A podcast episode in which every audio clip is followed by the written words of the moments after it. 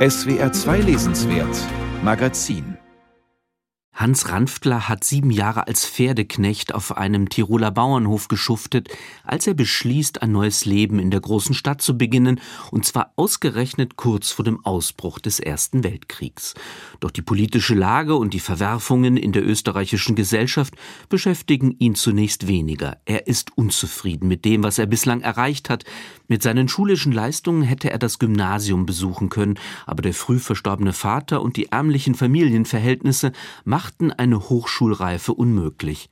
Ungebildet ist Hans keineswegs. Im Gegensatz zu den anderen am Hof hatte Hans eine ununterdrückte Leidenschaft angetrieben, das, was er in der Schule gelernt hatte, nicht zu verlieren, und der Stumpfsinn des Alltags hatte diesen Hunger nie auslöschen können. Damit wäre, wenn auch nicht elegant, eine klassische Ausgangssituation für einen Bildungsroman beschrieben, aber Raffaella Edelbauer verfolgt mit Die Inkommensurablen ein anderes Ziel, was schon der betont anspruchsvolle Titel andeutet. Es geht der Autorin vor allem darum, in einen entscheidenden Moment der europäischen Zeitgeschichte einzutauchen, der viele Menschen im Zentrum Österreichs zusammenführt, die dennoch wenig gemeinsam haben, weil sie aus unterschiedlichen Milieus stammen oder individuelle Pläne verfolgen. Hans möchte sich nicht nur von der ländlichen Frohen befreien, er sucht auch eine Erklärung für ein Phänomen, das ihn seit Kindertagen umtreibt. Manchmal kommen ihm Gedanken, die kurz darauf von anderen ausgesprochen werden.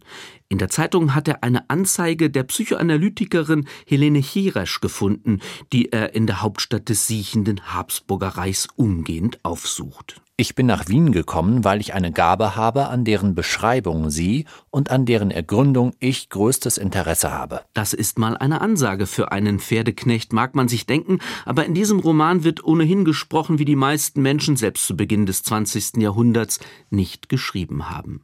Die Analytikerin Cheresch interessiert sich für dieses, wie sie sagt, Gedankenecho zwar nicht übermäßig, aber sie bietet Hans, der nicht mal ein Honorar zahlen kann, dann doch einen Termin an. So lernt der Protagonist bald zwei junge Leute aus dem Umfeld der Analytikerin kennen. Zum einen den snobistischen Adligen Adam Jesensky, der auf Wunsch des Vaters in den Krieg geschickt wird zum anderen Clara Nemitsch. Sie kommt wie Hans aus einfachsten Verhältnissen und hat es mit Helenes finanzieller Unterstützung geschafft, als eine der ersten Frauen in Wien ein Mathematikstudium zu absolvieren.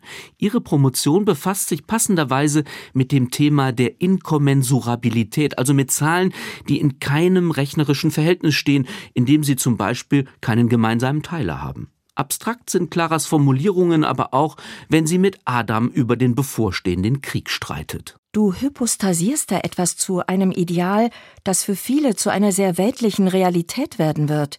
Es werden nicht viele Menschen sterben, Adam. Das zu beschönigen ist nicht sittlich. Tatsächlich werden Clara, Hans und Adam, die sich schon bald als Freunde begreifen, in nur wenigen Stunden eine ganze Reihe von Orten im Untergrund der Stadt aufsuchen, in denen es alles andere als sittlich zugeht. Jedenfalls für die Maßstäbe eines Tiroler Bauernjungen. Hans konnte seine Wut nicht mehr im Zaum halten. Männer griffen anderen Männern ans Gesäß, und dazwischen bevölkerten seltsam geschminkte Halbweltweibchen das Parkett. Alle handelten, als wären sie allein auf der Welt. Hatten diese Menschen denn nicht den geringsten Anstand? Nicht nur im unterirdischen Lokal namens Trabant, in dem gesoffen, gehurt und getanzt wird, herrscht eine düstere Endzeitstimmung. Die Auflösung der bekannten Normen und Werte betrifft alle gesellschaftlichen und vor allem auch kulturellen Bereiche. Schönbach hat gerade sein zweites Streichquartett aufführen lassen und damit die tonale Musiktradition verabschiedet. Das angestammte Publikum ist empört, die Jungen aber feiern den visionären Komponisten. Etwas schulmeisterlich heißt es bei Raffaella Edelbauer. Genau dieser Sinn für das Inkommensurable hatte sich in den Jugendlichen manifestiert, die während jener visionären Konzerte applaudiert hatten. Dieser Roman ist ein widersprüchlicher Mischtext. Es handelt sich einerseits um ein literarhistorisches Wimmelbild, das die Wiener Stimmungslage in jenen Stunden vor dem 31. Juli 1914 einzufangen versucht. Andererseits liest sich das Buch wie eine Karikatur dieser Krisenzeit, was nicht zuletzt am seltsamen Gelehrtenjargon liegt, in dem nahezu alle Figuren immerfort parlieren. Es ist nicht leicht, den inhaltlichen und ästhetischen Fokus des Buchs zu bestimmen, in dem alles möglichst inkommensurabel daherkommen soll. Ein neuen Blick auf jene fatale Epoche der europäischen Geschichte, der über den aktuellen Forschungsstand hinausgeht, liefert der Roman meines Wissens nicht. Es handelt sich gewiss um eine redliche Rechercheleistung, aber die vielen Aspekte führen auch zu einer gewissen Oberflächlichkeit. Möchte Raffaela Edelbauer vor allem witzig sein? Die intellektuellen Kunstsätze mit ausgefallenen Fremdwörtern mögen anfangs noch irritieren oder vielleicht auch amüsieren. Doch auf Dauer ermüdet die gedrechselte Sprache, zumal man das Stilmittel auch aus Edelbauers Vorgängerroman Dave kennt, in dem eine durch künstliche Intelligenz kontrollierte und bizarr isolierte Welt erzählt wird. In beiden Texten soll das Unwirkliche der Situation sprachlich abgebildet werden, doch in den Inkommensurablen funktioniert diese Ästhetik nicht. Manche Formulierungen sind nun so offensichtlich gekünstelt, dass es nicht komisch, sondern peinlich wird. Gegen vier Uhr hatte die Novität der Situation sich abgenützt. Der Roman ist nicht nur sprachlich übersteuert, sondern auch inhaltlich überfrachtet.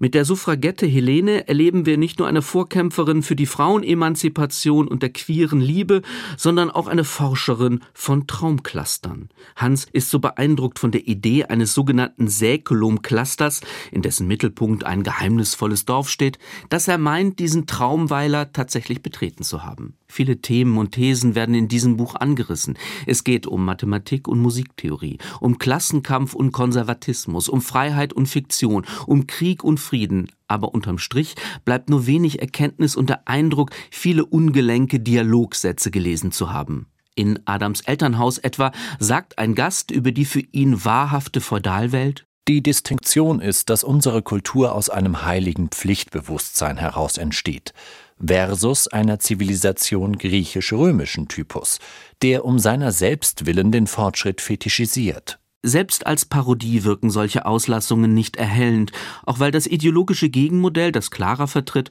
deutlich zu eindimensional angelegt ist. Sie begreift den Krieg vor allem als Chance für gelangweilte Männer, endlich mal was zu erleben und die Fortschritte in der Emanzipation zurückzudrehen. Sie nennt die nationalistischen Typen, die freudig an die Front ziehen, abschätzig die Fadisierten, die aber nur das Leid der Arbeiterklasse mehren werden. Auch deshalb ist sie froh, mit der eigenen Familie, die solche Zusammenhänge nicht begreift, nichts mehr zu tun zu haben. Über ihre Eltern wird Clara abschließend sagen, ich habe gar kein Gemeinsames mit ihnen, wir sind inkommensurabel. Damit ist für alle, die es immer noch nicht begriffen haben, das Grundmotiv des Romans noch einmal erwähnt. Ironischerweise wirkt Clara in solchen Szenen wie eine Figur aus der fernen Zukunft. So belehrend wie sie auftritt, könnte sie auch in gegenwärtigen Debatten erfolgreich mitmischen. Der naiv gebildete Kerl vom Lande aber darf noch einmal mit nahezu traumwandlerischer Unsicherheit feststellen, es schien alles gar nicht real. Zum Glück enden selbst obskure Hirngespinste irgendwann. Ihre Wege würden sich trennen. Sie hatten die unsichtbare Grenze überquert, den Außenposten ihrer träumerischen Reise.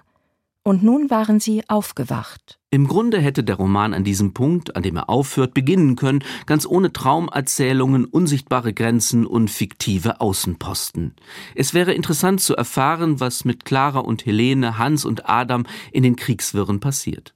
Dann gäbe es auch Zeit und Raum, sich mit der Ausarbeitung der Charaktere zu beschäftigen, die als Platzhalter für allerlei Ideen und Weltanschauungen herhalten müssen und figurenpsychologisch eher schablonenhaft angelegt sind. Der Roman Die Inkommensurablen scheitert leider an seinen maßlosen Ansprüchen.